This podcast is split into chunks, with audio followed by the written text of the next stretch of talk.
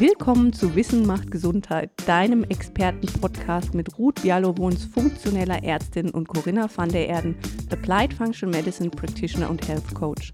Hol dir wöchentlich das Wissen, Know-how und die Inspiration, um in Zukunft die Stellschrauben für deine optimale Gesundheit zu kennen und optimal zu justieren und dein eigener Health Advocate zu werden.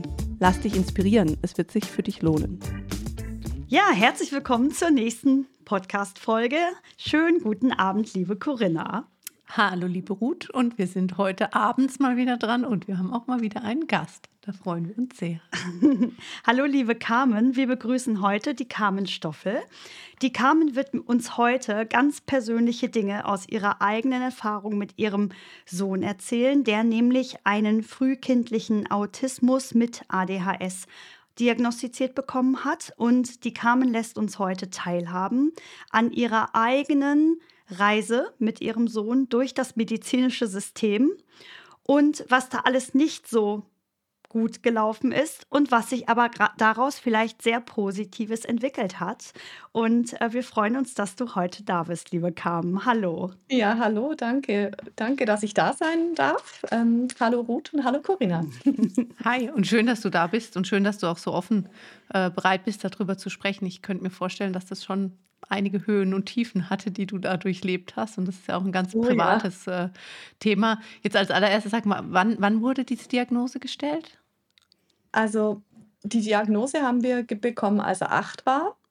Aber eigentlich schon seit er zweieinhalb, drei Jahre alt war, wussten wir, dass irgendwas nicht ganz so läuft, wie es sein sollte. Und waren eigentlich seit er drei war in entwicklungspädiatrischen Abteilungen und Abklärungen unterwegs.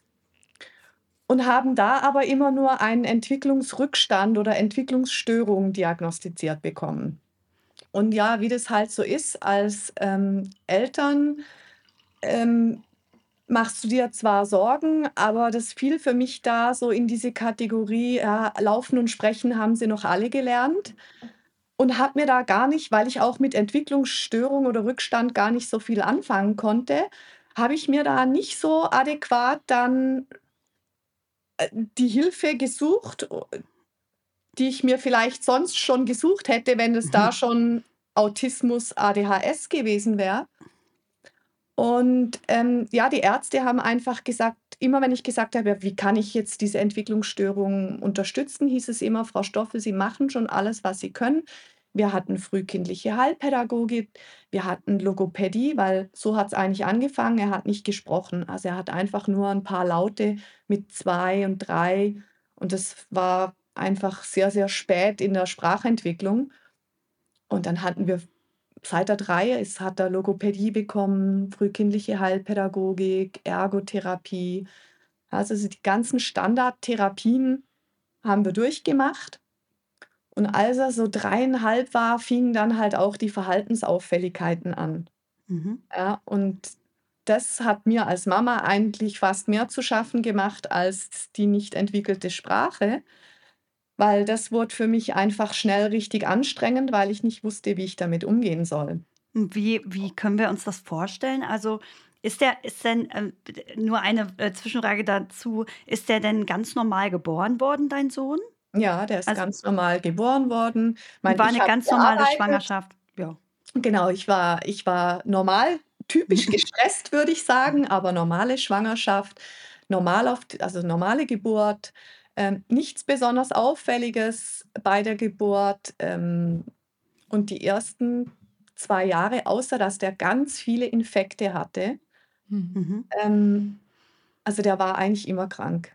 Alle zwei Wochen musste ich den aus der Kinderkrippe abholen, immer krank. Mhm. Dauerschnupfen. Und, mhm. und mit, mit zweieinhalb musste man ihm dann die Mandeln entfernen. Und also wenn ich es heute so rückblickend betrachte, dann hat kurz danach die Verhaltensauffälligkeit angefangen. Okay, mhm. spannend. Ja. Und wie, wie, ging das dann weiter mit der Verhaltensauffälligkeit? Also was, was hat er denn dann gezeigt, was irgendwie von der also Norm abgewichen ist? Aggressiv, wirklich okay. ähm, sehr kontrollierend und äh, vor allen Dingen, also dieses Hyperaktive. Das, ich musste morgens um acht mit, den kind, mit dem Kind auf den Spielplatz, weil wir das zu Hause nicht ausgehalten haben. Der wollte raus, der wollte bewegt werden. Also um 10 bin ich das erste Mal schon wieder von zwei Stunden Spielplatz heimgekommen, Kleinkind noch zu Hause, da war ich schon das erste Mal durch für einen Tag eigentlich. Mhm. So Ja, gefühlt. das klingt sehr Definitiv. anstrengend. Mhm. Genau. Ja, und sicherlich auch, ne, das ist ja auch beängstigend. Also es ist ja, wenn man merkt, es ist was nicht so, wie man, wie man, wie es eben der Norm entspricht, das ist ja auch emotional super anstrengend, ne? So ist es. Und du sagst gerade was ganz Wichtiges, nämlich es entspricht nicht der Norm. Und das gibt, generiert unglaublich viel Druck von, drau von außen, Mhm. weil das Kind in keines dieser Raster passt, in die heute Kinder reinpassen müssen. Also unsere Gesellschaft ist extremst leistungsorientiert und hat extrem wenig Toleranz für verhaltensauffällige Kinder.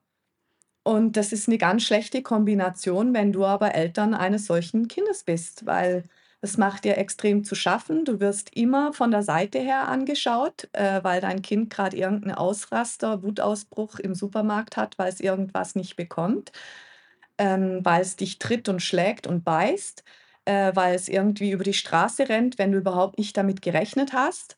Es sind einfach alles so Sachen, wo du extrem schiefe Blicke, dumme Sprüche von irgendwelchen Leuten Mhm. bekommst, für die du dich dann schlecht fühlst, aber eigentlich nicht kannst. Ja, und die Leute sind ja auch so übergriffig, dass die sich einfach herausnehmen, beurteilen zu können, in welcher Ja. Situation du dich mit dem Kind gerade befindest. Also ich finde das ja selbst bei einem, ich sage das jetzt mal, nicht erkrankten, der Norm einigermaßen angepassten Kind, gibt es immer wieder Situationen, wo wildfremde Menschen sich erdreisten, dir als Mutter oder dir als Elternteil irgendwas zu sagen. Einfach so. Ja. Ja, das, das Ja. passiert ständig und das ist einfach total unverschämt. Ja, und die guten Tipps, gerade wenn du ein verhaltensauffälliges Kind hast, das aggress also in Richtung Aggression, ähm, tendiert, dann sind die guten Tipps natürlich immer schnell bei: „Du musst strenger sein.“ Mhm. Ähm, ja, du musst das kannst du dir nicht bieten lassen. Ähm, wo soll das noch hinführen? Und das sind zum einen wieder Ängste, die das bei dir selber schürt, aber es ist halt leider auch der wirklich total falsche Ansatz, weil umso strenger du wirst, und das haben wir natürlich auch selber festgestellt, weil wir genau in die typische Streng-Falle reingefallen sind, ähm, umso strenger wir geworden sind, umso schlimmer wurde das. Mhm. Also, auf Druck reagieren diese Kinder eigentlich immer nur mit mehr Druck und mit mehr Rebellion. Und dann sind die Machtkämpfe schon fast vorprogrammiert, weil sich das Kind nicht sicher fühlt. Und du steuerst eigentlich du gibst immer mehr Unsicherheit obendrauf. Das wusste ich nie. Und ich habe ich konnte mein Kind auch nicht lesen. Ich Mhm. habe überhaupt nicht verstanden, was mein Kind für Bedürfnisse hat und konnte die entsprechend natürlich auch nicht abdecken. Also, dieses extreme Bedürfnis nach Sicherheit, was diese Kinder alle haben, ähm, das war mir nicht klar und ich wusste auch nicht, wie ich das etablieren kann konnte oder befriedigen konnte.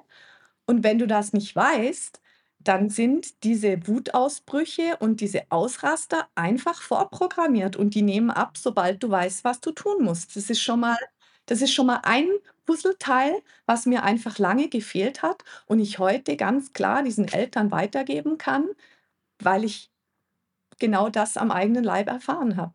Das das sind so das sind immer die Sachen, die ich mir Mhm. gewünscht hätte, früher zu erfahren, Mhm. weil die weil die Ärzte mir einfach immer gesagt haben: „Ja, da kann man nichts machen.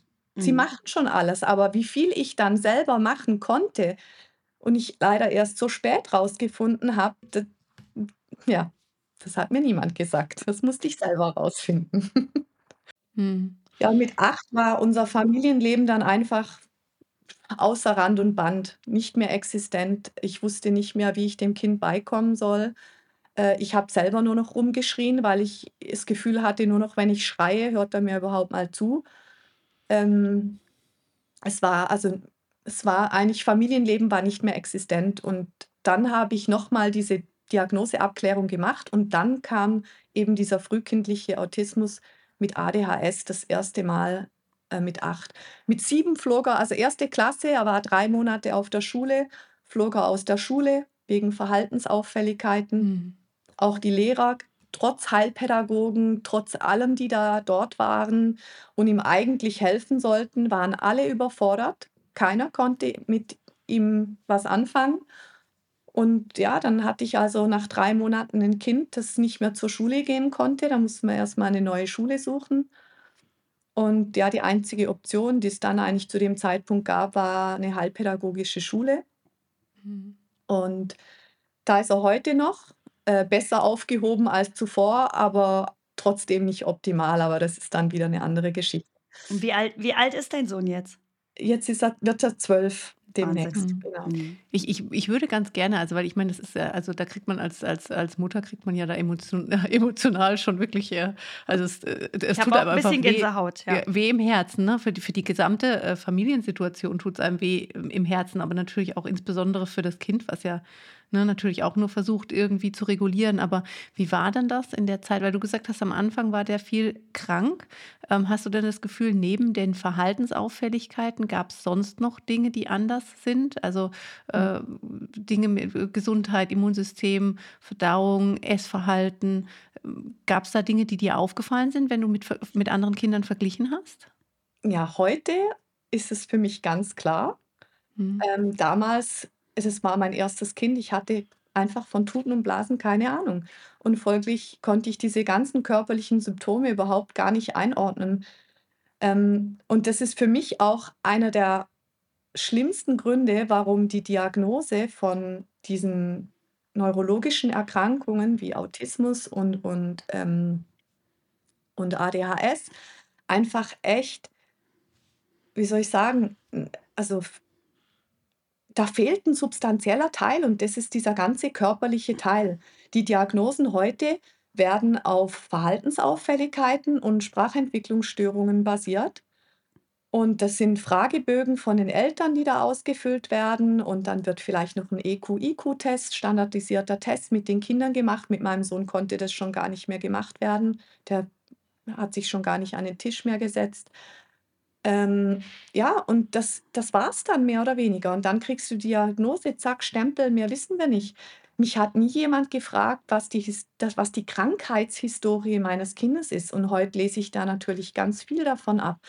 Also angefangen hat es eigentlich von Anfang an, dass der Reflux hatte. Ich habe den gestillt und der hat immer ausgespuckt.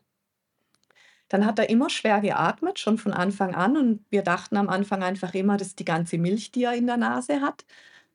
Ähm, ich glaube heute, dass es nicht nur die Milch war. Und dann, als er sechs Monate alt war, wir leben in der Schweiz. In der Schweiz hat man nicht den Luxus von einem Jahr ähm, Elternurlaub, sondern nach vier Monaten musst du eigentlich zurück zur Arbeit. Ich habe mir noch zwei Monate unbezahlt genommen, aber nach sechs Monaten bin ich zurück zum Arbeiten. Das heißt, er war in der Kinderkrippe vier Tage die Woche und ab dem Zeitpunkt nur noch krank. Fieber, Dauerschnupfen, geschwollene Mandeln, dann war er gesund, dann hat er Hand, Mund, Fuß gekriegt. Also wirklich einfach alles. Mit acht Monaten hat er Windpocken, das ganze Programm und immer wieder Fieber und ich habe wieder Ibuprofen und Paracetamol im Wechsel, zack, bumm. Und die Atmung wurde immer schlechter. Der hatte richtig Schlafapnoe gekriegt, kaum Luft. Dann sind wir also ins Kinderspital, bisschen Cortisonspray und irgendwann war denen schon klar, Entwicklung, also Gewichtskurve immer weiter nach unten, bis wir ganz unter der letzten Kurve schon waren. Und ich habe immer gesagt, das Kind ist so gut, der isst fast alles und da bleibt nichts hängen, der nimmt nicht zu. Und ja, kann man auch nichts machen. Und als wir dann in der ersten entwicklungspädiatrischen äh, Abklärung waren, habe ich angesprochen, dass mein Sohn Durchfall hat. Extrem häufig und extrem viel. Und das ist auch was, was man typischerweise bei autistischen äh, Erkrankungen sieht, dass diese Kinder, vielleicht auch Erwachsene, ähm, Verdauungsprobleme haben, sei es jetzt Durchfall oder eben Verstopfung, das andere, mhm. ähm, das andere Ende. Und mein Sohn hatte Durchfall, der hatte siebenmal am Tag Stuhlgang, äh, dem hat es fast den Popo weggeätzt. Und wenn, als ich sagte, kann man da nicht mal schauen, das sieht mir nicht normal aus. Ich glaube nicht, da, nö, da braucht man nichts machen. Ich bin immer heimgeschickt worden mit, da braucht man nichts machen. Dann kam ich wieder, kann man nicht mal auf Nahrungsmittelunverträglichkeiten testen, äh, vielleicht, keine Ahnung, irgendwas, was der isst, kann dem nicht gut tun, sonst hätte er doch nicht Durchfall. ja, nach viel, nach viel Rumprobieren haben sie dann auf die Zöliakie getestet, die war negativ, dann war das Thema für die Ärzte wieder erledigt. Dann habe ich ein bisschen selber probiert mit Ernährung umstellen, aber so wirklich erfolgreich war ich da wahrscheinlich auch noch nicht. Dann habe ich keinen Erfolg gesehen, dann habe ich es wieder gelassen, weil es ja auch anstrengend ist, Ernährung umstellen. Vor allen Dingen bei den Kindern, weil die lieben alle Zucker. Hm. Heute weiß ich das und auch warum das so ist, oder? Ich meine, wenn du eigentlich dauergestresst bist und diese Kinder, wenn ich es ganz banal sagen kann, dann sind die dauergestresst und zwar auf allen Ebenen. Und natürlich wollen die dann äh, Zucker. Das ist ganz klar. Die brauchen den, den Zuckerflash, den bisschen Dopamin und Serotonin, zum sich da aufputschen. Und ja. Ja, und vor allen mhm. Dingen, wenn man sich überlegt, wenn die eine Verdauungsstörung haben, dann werden die Nährstoffmängel entwickeln. Und natürlich auch die Aufspaltung von Fetten und Eiweißen wird nicht mehr ganz so effizient sein, weil das einfach besonders schwierig ist, die aufzuspalten und aus denen dann auch die Energie herauszuziehen im Körper. Und da klappt das mit Kohlenhydraten schnell verfügbar aus Zuckern natürlich exzellent und ähm, versorgt ja auch das kleine Gehirn erstmal zumindest, vor, also genau. vordergründig. Und darum stehen die ne? Kinder fast alles, sind fast alles Kohlenhydratesser, Zucker. Ja. Ja. ja. Und viele Kinder essen nichts anderes als, als das. Und, das mhm. und lustigerweise hat man dann ja auch in Studien festgestellt, dass fast alle diese Kinder fehlbesiedelte äh, ähm, äh, Darmmikrobiome haben. Muss ich sagen, es wundert mich auch nicht. A, wie sie mhm. essen und B, was einfach schon da die Ursache, das ist so eine ganze Kettenreaktion. Das ist ja immer eine Kette, ne? wenn, wenn sie schon nicht ordentlich verdauen können, ne? dann ist genau. auch logisch, dass sich da Ungleichgewichte entwickeln. Ähm, genau. Was ich total traurig finde, ist, dass es eben, so wie du gesagt hast, eigentlich nie ähm, eine Notwendigkeit gab zum Intervenieren. Ne? Weil, also ich kann das selber sagen, ich habe auch ein Refluxkind gehabt. Mein zweiter, der hat auch gespuckt wie so ein kleiner Reiher. Ähm, das wird einfach nicht hinterfragt. Das ist dann einfach normal. Ne? Ja. Und alles, äh, alles, was eben uns als Eltern auffällt, ist eben, solange man keine direkte Behandlung weiß, immer normal. Aber wenn einfach die gesamte Verdauung nicht funktioniert, dann ist es eben nicht normal. Und ähm, auch die Idee, dann einfach mal zu schauen, ob das Kind möglicherweise auf irgendwas reagiert. Ganz häufig ist es ja schlicht und einfach Milch, weil, weil eben eine, eine Art Lakt eine Laktose Laktoseintoleranz vorliegt, eben erworben oder genetisch. Ne? Das wäre ja relativ einfach. Und ich finde eine Sache, die einem auch nie aus dem Kopf gehen darf. Also weil du gesagt hast Zucker, ne? Es gibt ja neben Zucker auch noch so wunderbare Sachen wie Caso und Gluteomorphine, die eben in diesen leckeren Lebensmitteln so drin sind und die einfach total glücklich machen und zufrieden machen. Und wenn ich den ganzen Tag gestresst bin, nicht nur weil ich ja auch, ich meine, die merken ja auch, dass sie nicht in das Muster passen, aber eben auch physiologisch gestresst von allen Seiten, weil oben und unten nichts funktioniert. Ne? Ähm, klar möchte man dann kurzfristig sich gut und zufrieden und glücklich fühlen. Das ist ja ganz Ja, und logisch. das beruhigt natürlich auch und das erhöht ja auch die Dopaminspiegel und dann fühlt man sich natürlich glücklich und wir gönnen ihnen ja auch das Glück, gar keine Frage. Nur ist die Quelle, wo das Glück herkommt, also sozusagen die, die falsche. Genau. Also da sollte man drüber nachdenken. Aber andererseits ist es auch so, ähm, wie du das ja auch wirklich sehr, sehr plastisch schilderst, ähm, man ist ja wirklich als Eltern wahnsinnig aufgeschmissen. Wenn man, ja. und man wird, was ich total schlimm finde, auch von meinen ärztlichen Kollegen, und das sage ich jetzt einfach mal so, wie ich das finde, ähm, die stempeln ja quasi die Wahrnehmung, die man selber hat, ab und sagt, die kann nicht stimmen. Also deine Wahrnehmung stimmt nicht, das ist falsch. Ne?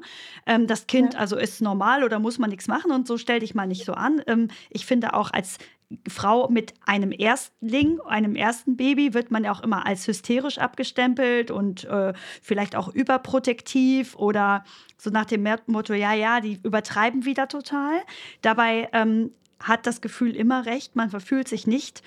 Und nur weil der Arzt nicht weiß, was das Kind hat, heißt das nicht, dass das Kind nichts hat. Ja, ja das sagen wir immer so. Das ist auch mhm. so was, was mich das alles gelehrt hat, also einfach immer mehr auf meine Intuition zu hören. Also wenn ich mich darauf verlassen hätte, was ich eigentlich so intuitiv gespürt hätte, dann wäre ich auch da zehn Schritte weiter gewesen. Aber ich habe mich auf das verlassen, was ich dachte immer, die Ärzte wissen es doch.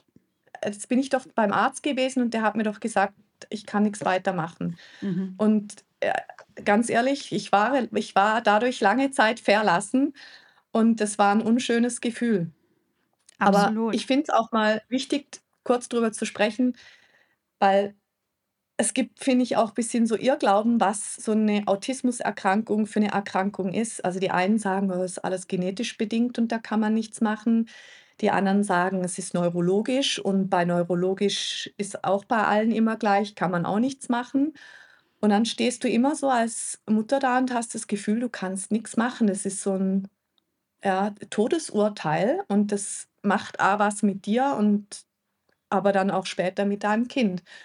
Und heute muss ich sagen, ich glaube, dass gerade Autismus eher eine Ganzkörpererkrankung ist und die hat unterliegende biochemische Disbalancen vom Körper zum einen, aber da sind auch ganz viele Entzündungsprozesse und die verursachen dann letzten Endes diese neurologischen Symptome und da kann man halt ganz sehr wohl was machen dran.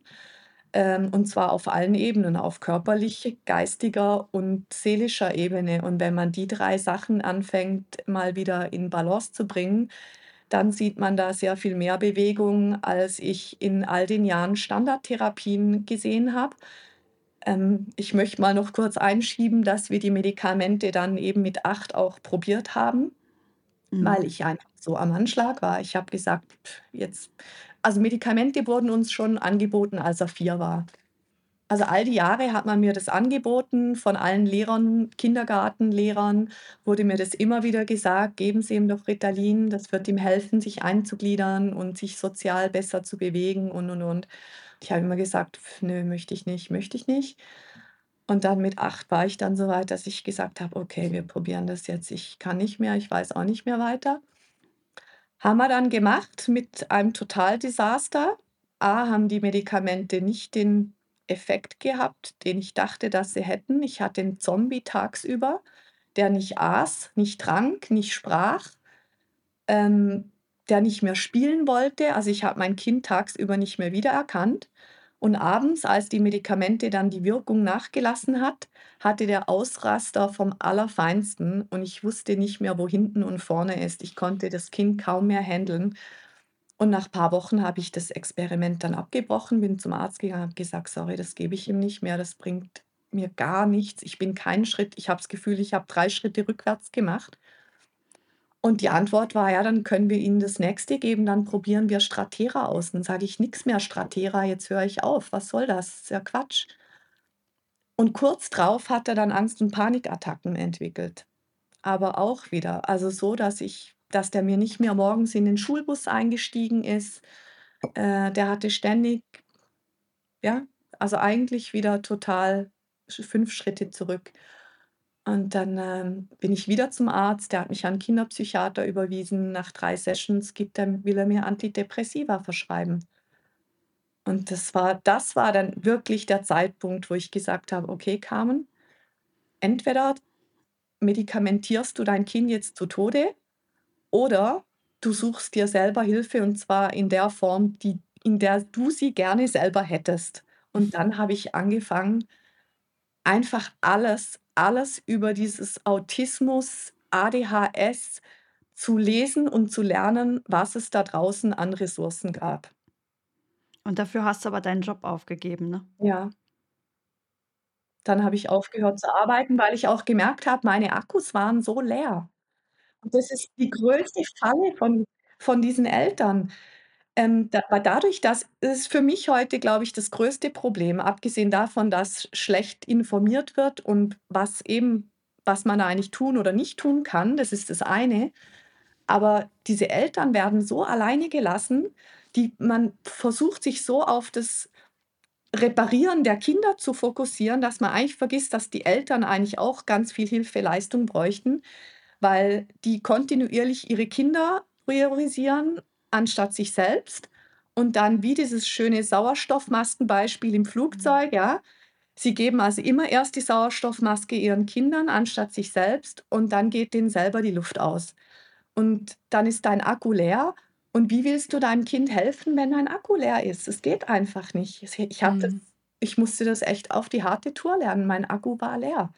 Und dann tat mir natürlich die Arbeitspause, abgesehen davon, sowieso sehr gut. Aber habe dann auch festgestellt, dass natürlich einfach nur zu Hause bleiben und nicht mehr arbeiten nicht die Lösung äh, ist für mein Problem. Also so, ich hatte so ein Instant Relief und dann gleichzeitig wieder keinen, mhm. ähm, weil ich, dann habe ich also alles gelesen. Dann wusste ich, okay, wie, wie kann ich Bedürfnisse erkennen und lesen. Dann wusste ich ähm, alles über, wie ich diese Kinder besser als Mama handhaben kann. Und, und dann habe ich gemerkt, dass ich diese PS, die ich mir jetzt antrainiert, theoretisch antrainiert habe, nicht auf die Straße gebracht habe. Und dann mhm. dachte ich so, warum schaffe ich das jetzt? Und jetzt weiß ich alles theoretisch, was ich tun muss. Und dann schaffe ich es nicht. Dann bin ich in so einer Situation und brülle ich wieder los. Da habe ich gedacht, warum schaffe ich das nicht? Und dann wurde mir einfach klar, also wenn du die Fachbücher gelesen hast, dann ist es immer so, dass die Kinder sich über die Eltern regulieren lernen. Also das ist der normale mhm. Entwicklungsrhythmus der Kinder ist, am Anfang regulieren sie sich über dich. Also wenn das Baby, ja, dann schaukel, wenn es schreit, dann schaukelst du, beruhigst deine Nähe, deine Wärme etc. Später regulieren sie sich mit dir, an dir sozusagen. Und dann irgendwann später im nächsten Schritt können sie das selbst. Mhm. So, also mein Kind war jetzt irgendwo in diesem Stadium, wo er sich eigentlich an mir hätte regulieren sollen, aber dadurch, dass ich ja selbst immer geschrien habe, weil ich ja selber nicht ruhig bleiben konnte und schon so gestresst war, konnte er das von mir ja auch gar nicht lernen. Mhm. mhm. Super heißt, spannend. Mhm. Diese Eltern, also diese eine Familie teilt sich eigentlich immer ein Nervensystem. Und es braucht eine Person, ein Ruhepol in dieser Familie. Und dann kann das Kind sich wieder daran festhalten, dann kann die Person wieder diese Sicherheit vermitteln. Und dann habe ich verstanden, okay, ich muss eigentlich erstmal an meiner eigenen Nervensystemregulation arbeiten. Und das Schöne ist, dass all die Sachen, die dann deinem Kind helfen, genau dir beim gleichen Problem helfen. Sprich, eigentlich wird dein Kind zum Win-Win für dich selber. Mhm. Also die antientzündliche Ernährung, die ich uns dann eingeführt habe, na, die tat mir selbst so gut. Was für eine Überraschung. Überraschung. Das ist ja all meine, all meine eigenen Verdauungsprobleme haben sich in Luft aufgelöst. Ja, also ganz viel mhm. von den Sachen, die wir dann gemacht haben, ähm, ja, habe ich gemerkt, die haben nicht nur den tollen Effekt bei meinem Kind, sondern auch bei mir selber. Und ja, dann gibt es eben genau dieser Win-Win, den wir eigentlich alle suchen. Mhm. Und äh, du bist ja dann eher, also die Fortbildungsunterlagen und das, was du dir gesucht hast, hast du aber eher im Ausland gefunden. Also eher amerikanisch als jetzt auf, äh, sagen wir mal, europäischem Boden, oder? Ja, das heißt jetzt nicht unbedingt, dass es die in, auf europäischem Boden nicht gibt. Aber ich habe irgendwann in Access einfach leichter gefunden zu den Infos in den USA mhm. und habe dann auch so eine Vorstellung gehabt. Also da wird viel mehr schon mit Lab-Testing, ja, mit Laboren gearbeitet, Parameter checken und dann Ernährung umstellen und dann Supplementierungen einführen, Darm reparieren und, und, und. Aufs Immunsystem wieder ausbalancieren und dann dachte ich so, okay, aber was bringt mir das jetzt, wenn ich jetzt die Theorie aus der USA kenne? Jetzt brauche ich jemand hier in der Schweiz oder zumindest im deutschsprachigen Raum, der mir auf diesem Weg aktiv mich begleiten und helfen kann. Und bin dann hier zu einem funktionellen Arzt gegangen, weil ich dachte, dass die am ehesten helfen konnten. Bei meiner Kinderärztin wusste ich ja schon, die kann mir nicht wirklich helfen. Das konnte sie mir all die Jahre nicht.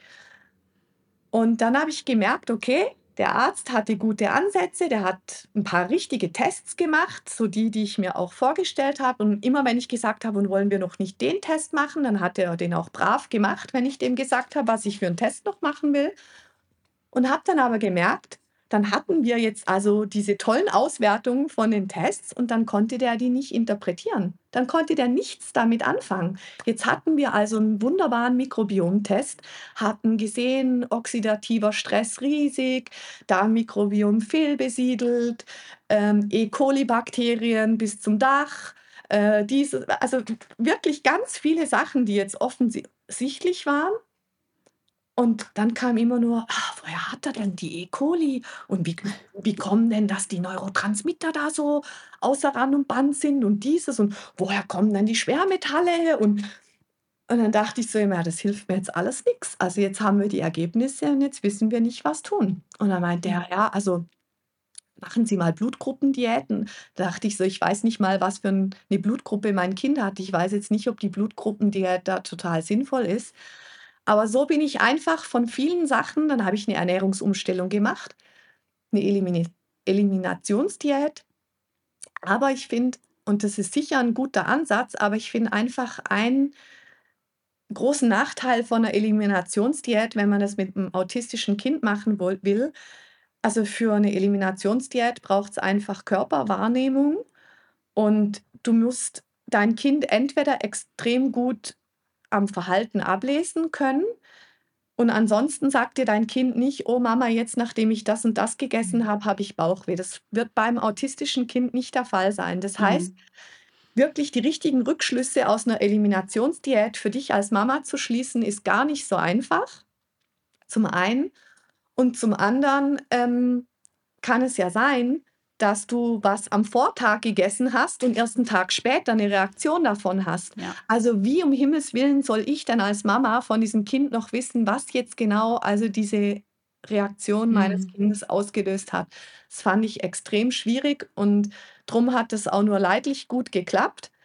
Ähm, trotz all meinen Wochen von Ernährungsprotokollen schreiben, die ich da äh, gemacht habe. Aber es hat mich immer wieder einen Schritt weitergebracht und heute bin ich einfach so weit, dass ich jedem eine antientzündliche Diät empfehlen würde. Und dann kann man speziell noch schauen, was braucht es für dich ganz speziell noch zusätzlich, was man weglassen, dazu nehmen, was auch immer muss, damit es für dich dann noch in deiner Biochemie stimmt. Und das ist da halt, wo dann so ein individualisierter Ansatz enorm gewinnbringend ist.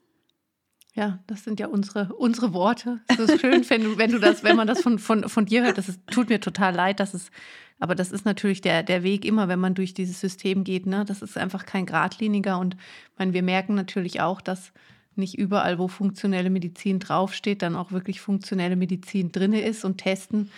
Getestet ist schnell. Die Frage ist, welche Intervention macht dann auch wirklich Sinn. Ne?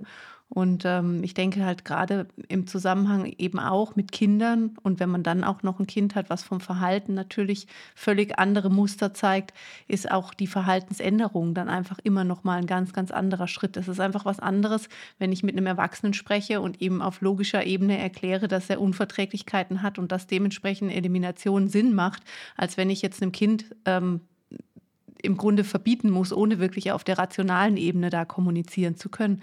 Und dementsprechend finde ich das total schön, wenn du das, äh, also ist das das, was du machst im Rahmen von dem Coaching? Was, wie, unterstützt also, du jetzt? Genau, also im Coaching, es kommt jetzt ein bisschen drauf an. Es gibt im Prinzip ein Basispaket. Erstmal habe ich all dieses Wissen, was ich mir angesammelt habe, in einen Online-Kurs gepackt, wo ich sage, schau, das ist es wie das Basiswissen. Mit dem bist du ein, wirst du einfach mal ausgerüstet, um dein Kind besser lesen und verstehen zu können. Erstes Modul wirklich nur die körperlichen Zusammenhänge, Nervensystem, Darm, Epigenetik, Trauma, all diese Sachen, die da so viel mit einfließen, einfach mal so in einer Kurzversion abgepackt. Im zweiten Modul schaue ich dann, dass wir Sicherheit und Beziehung verstehen, weil das sind wirklich die zwei elementaren Grundbedürfnisse, die es als Eltern abzudecken gilt. Und die meisten, so wie ich früher auch, haben nicht verstanden, was es ist und wie wichtig das es ist. Im dritten Modul geht es einfach um die Selbstregulation, wobei das dann einfach schwieriger ist, eben dann nachher in die Praxis zu bringen als gedacht. Kommt darauf an, wie sehr selbst du schon gestresst bist nach vielen Jahren von diesem Mitmachen, dieses ähm, ja, Aushalten, ja, im Prinzip durchhalten, ne? Das ja. ist ja nur ein, ein Funktionieren, ne? Richtig.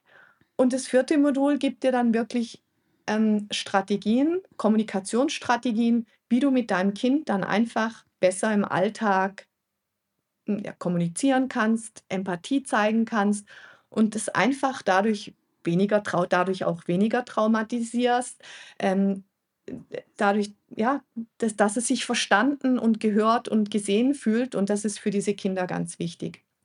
Hm. Also das deckt dann auch so ein bisschen diese seelische Ebene ab, die, die da halt bei den Kindern echt leidet. Bei den Kindern leidet der Selbstwert, weil die ecken ja überall an.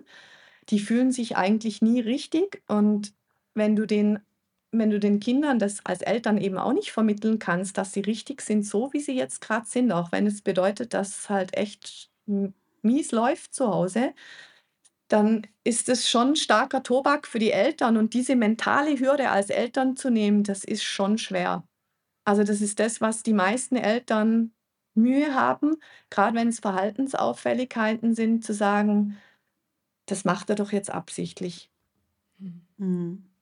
Und also nichts von dem, was diese Kinder machen, ist absichtlich.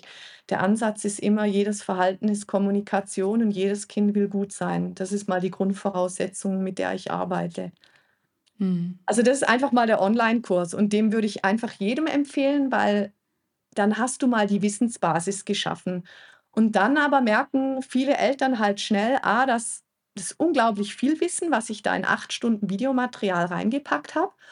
Und das natürlich dann im Alltag umzusetzen, das ist nicht easy peasy. A, es ist ein Prozess und muss immer wieder geübt, geübt, geübt, geübt, geübt werden.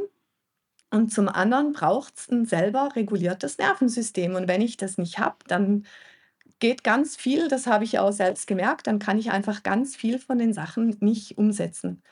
Und dann hast du immer das Gefühl, das funktioniert nicht, was die mir da sagen und das stimmt nicht, das, das geht nicht. Es geht schon, aber irgendwo ist noch der, fehlt noch drin. Mhm. eine Zutat fehlt noch. Mhm. Und ähm, darum habe ich dann gemerkt, also wenn wir wirklich Veränderung wollen, wirklich Transformation, dann gibt es ein Sechs-Monate-Programm. Ich habe das rundum sorglos Paket genannt, weil dann fange ich an, die Eltern durch die Ernährungsumstellung ganz langsam, wirklich in ganz easy peasy Schritten, weil ich gemerkt habe, wenn du es zu schnell machen willst und dann überforderst du nicht nur die Eltern, sondern auch die Kinder.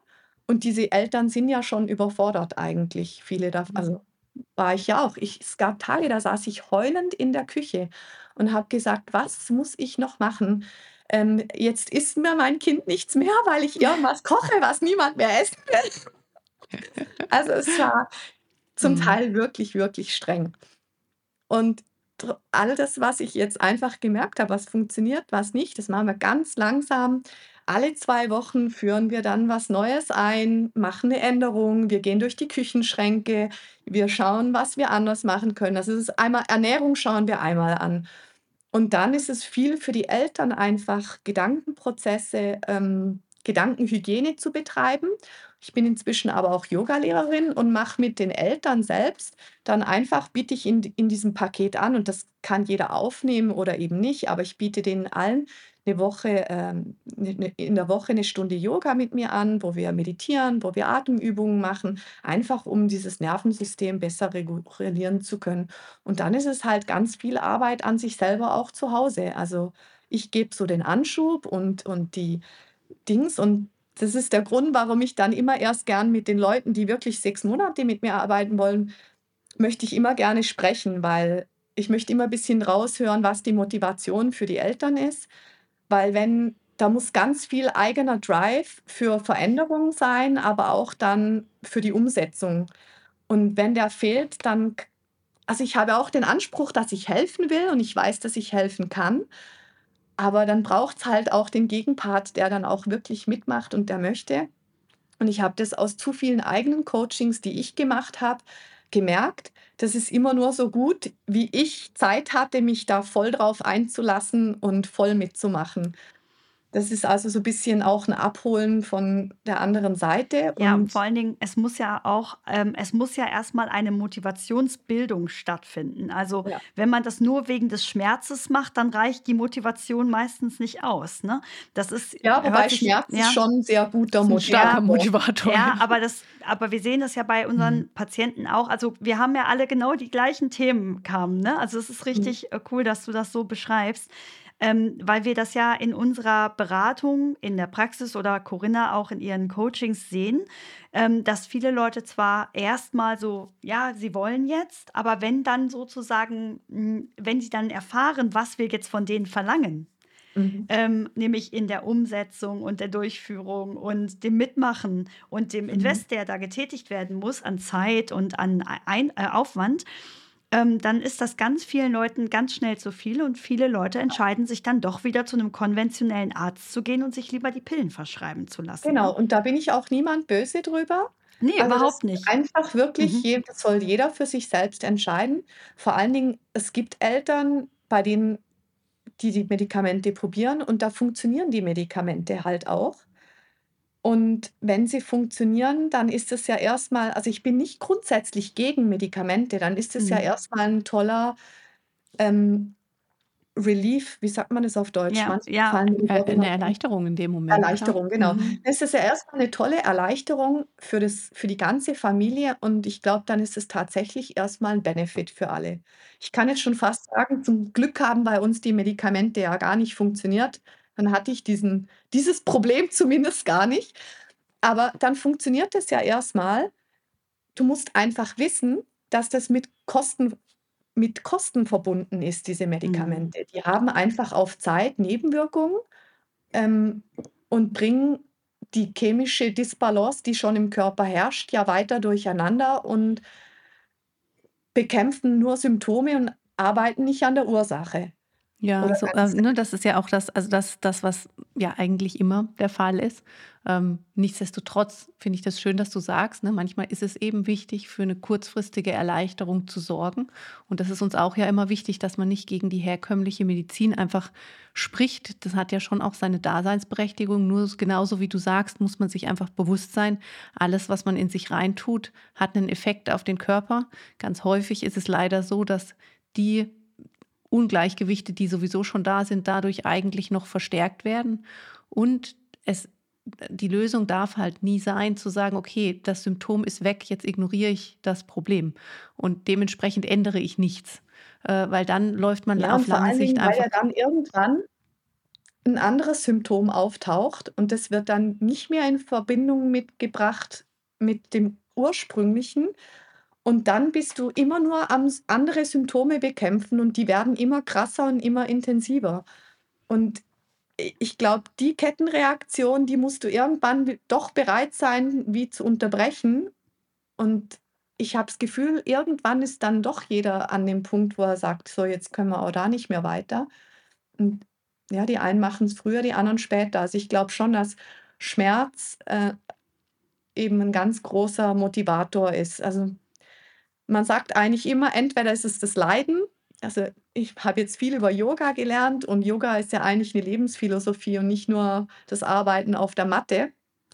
Und es ist immer, entweder kommt der Motivator ist entweder aus dem Leiden heraus oder eben aus dem Wunsch nach Glück oder also diesen, nach diesem Positiven, nach einem äh, Desire. Mhm. Und ja, bei den wenigsten ist es das, bei den meisten ist es, glaube ich, wirklich also, ich kann sagen, bei mir war es das Leiden, was ich einfach ich habe es nicht mehr ausgehalten. Ich habe Ja, gesagt: also, „Irgendwas muss ja. jetzt anders werden, sonst Ja, und völlig Mhm. verständlicherweise und traurig ist ja, dass man trotz, ähm, wahnsinnig großer Suche nach Hilfe, ähm, im klassischen System keine Hilfe bekommt. Dass Mhm. es aber auch nicht immer so ist, dass bei, ähm, ich sage mal, vermeintlich ganzheitlich arbeitenden Ärzten, welche Titel auch immer da jetzt draufstehen, ob das jetzt funktionelle Medizin ist oder Alternativmedizin ist oder was auch immer, dass man auch da nicht immer an der richtigen Stelle ist, weil man sich ja als Arzt viele Dinge auf sein Schild schreiben kann aber noch lange nicht belegen muss, dass man auch dann die Fähigkeit besitzt, mit den Fakten oder Informationen, die man vielleicht erhoben hat, umzugehen.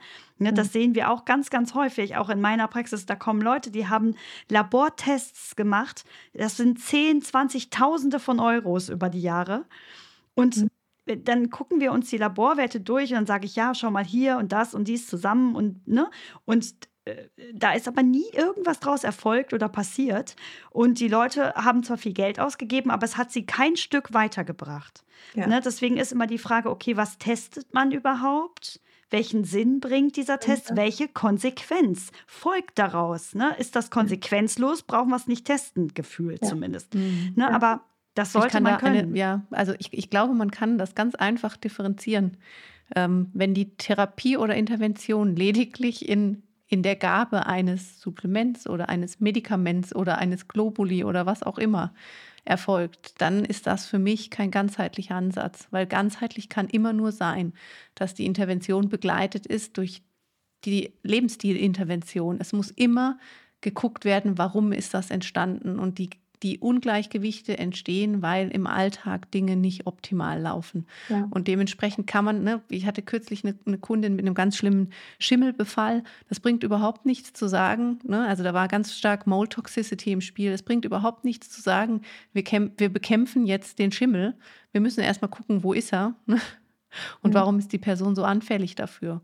Und dann muss man Dinge verändern und dann, dann wird ein Schuh draus. Und dementsprechend, ich glaube, das ist einfach sowas, wo man sich immer, ne, es kann nicht sein, es gibt nicht die Pille für alles, es gibt nicht das Medikament für alles oder das Supplement für alles.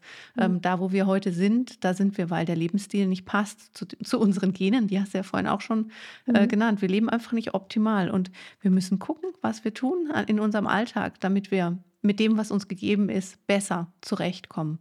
Und das ist unbequem. Ne? Und ich weiß, dass die Angst und äh, Erschöpfung der größte Treiber ist, was zu verändern. Aber weißt du, du hast ganz viele Punkte, von denen du berichtet hast, wo, wo du nach Hilfe gesucht hast, wo eigentlich Hoffnung noch der Treiber gewesen ist wo man dir aber halt einfach immer gesagt hat, nö, es geht nicht. Und das ist doch total schade, ne? dass man den Menschen, deshalb ist es wichtig, dass solche Leute wie du auch gesehen werden, ne? damit die Leute, damit die Menschen Hilfe bekommen in dem Moment, wo sie sagen, ich, ich würde einfach gerne mal ausprobieren, ob sich nicht was verändern lässt, bevor es zur Volleskalation kommt. Das, das muss doch das Ziel sein. So ist es.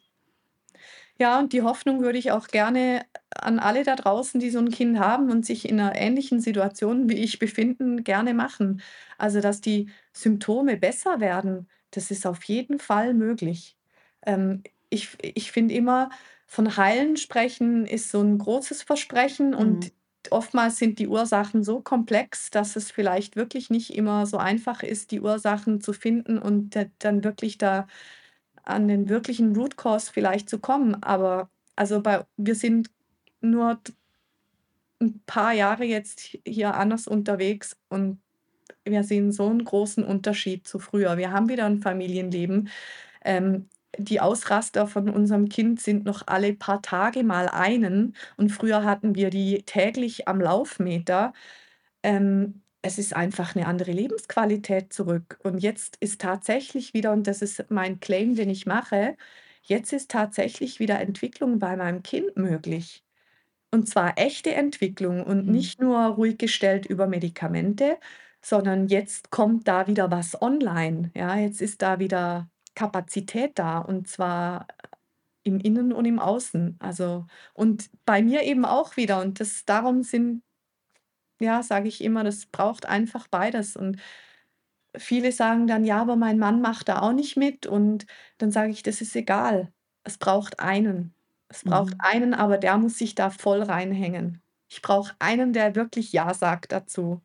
Mhm. Und dann funktioniert es schon. Das finde ich auch eigentlich ein schönes Bild mit dem Nervensystem. Dass eine Familie, da habe ich jetzt gerade so, so eine Assoziation mit diesem Lebensbaum in Avatar gehabt, wo sich die alle an dieses Nervensystem andocken Ja. und dann durchfließt sie alle so eine Energie. Also ich finde, Genau. das ist ein echt, Mhm. echt schönes Bild.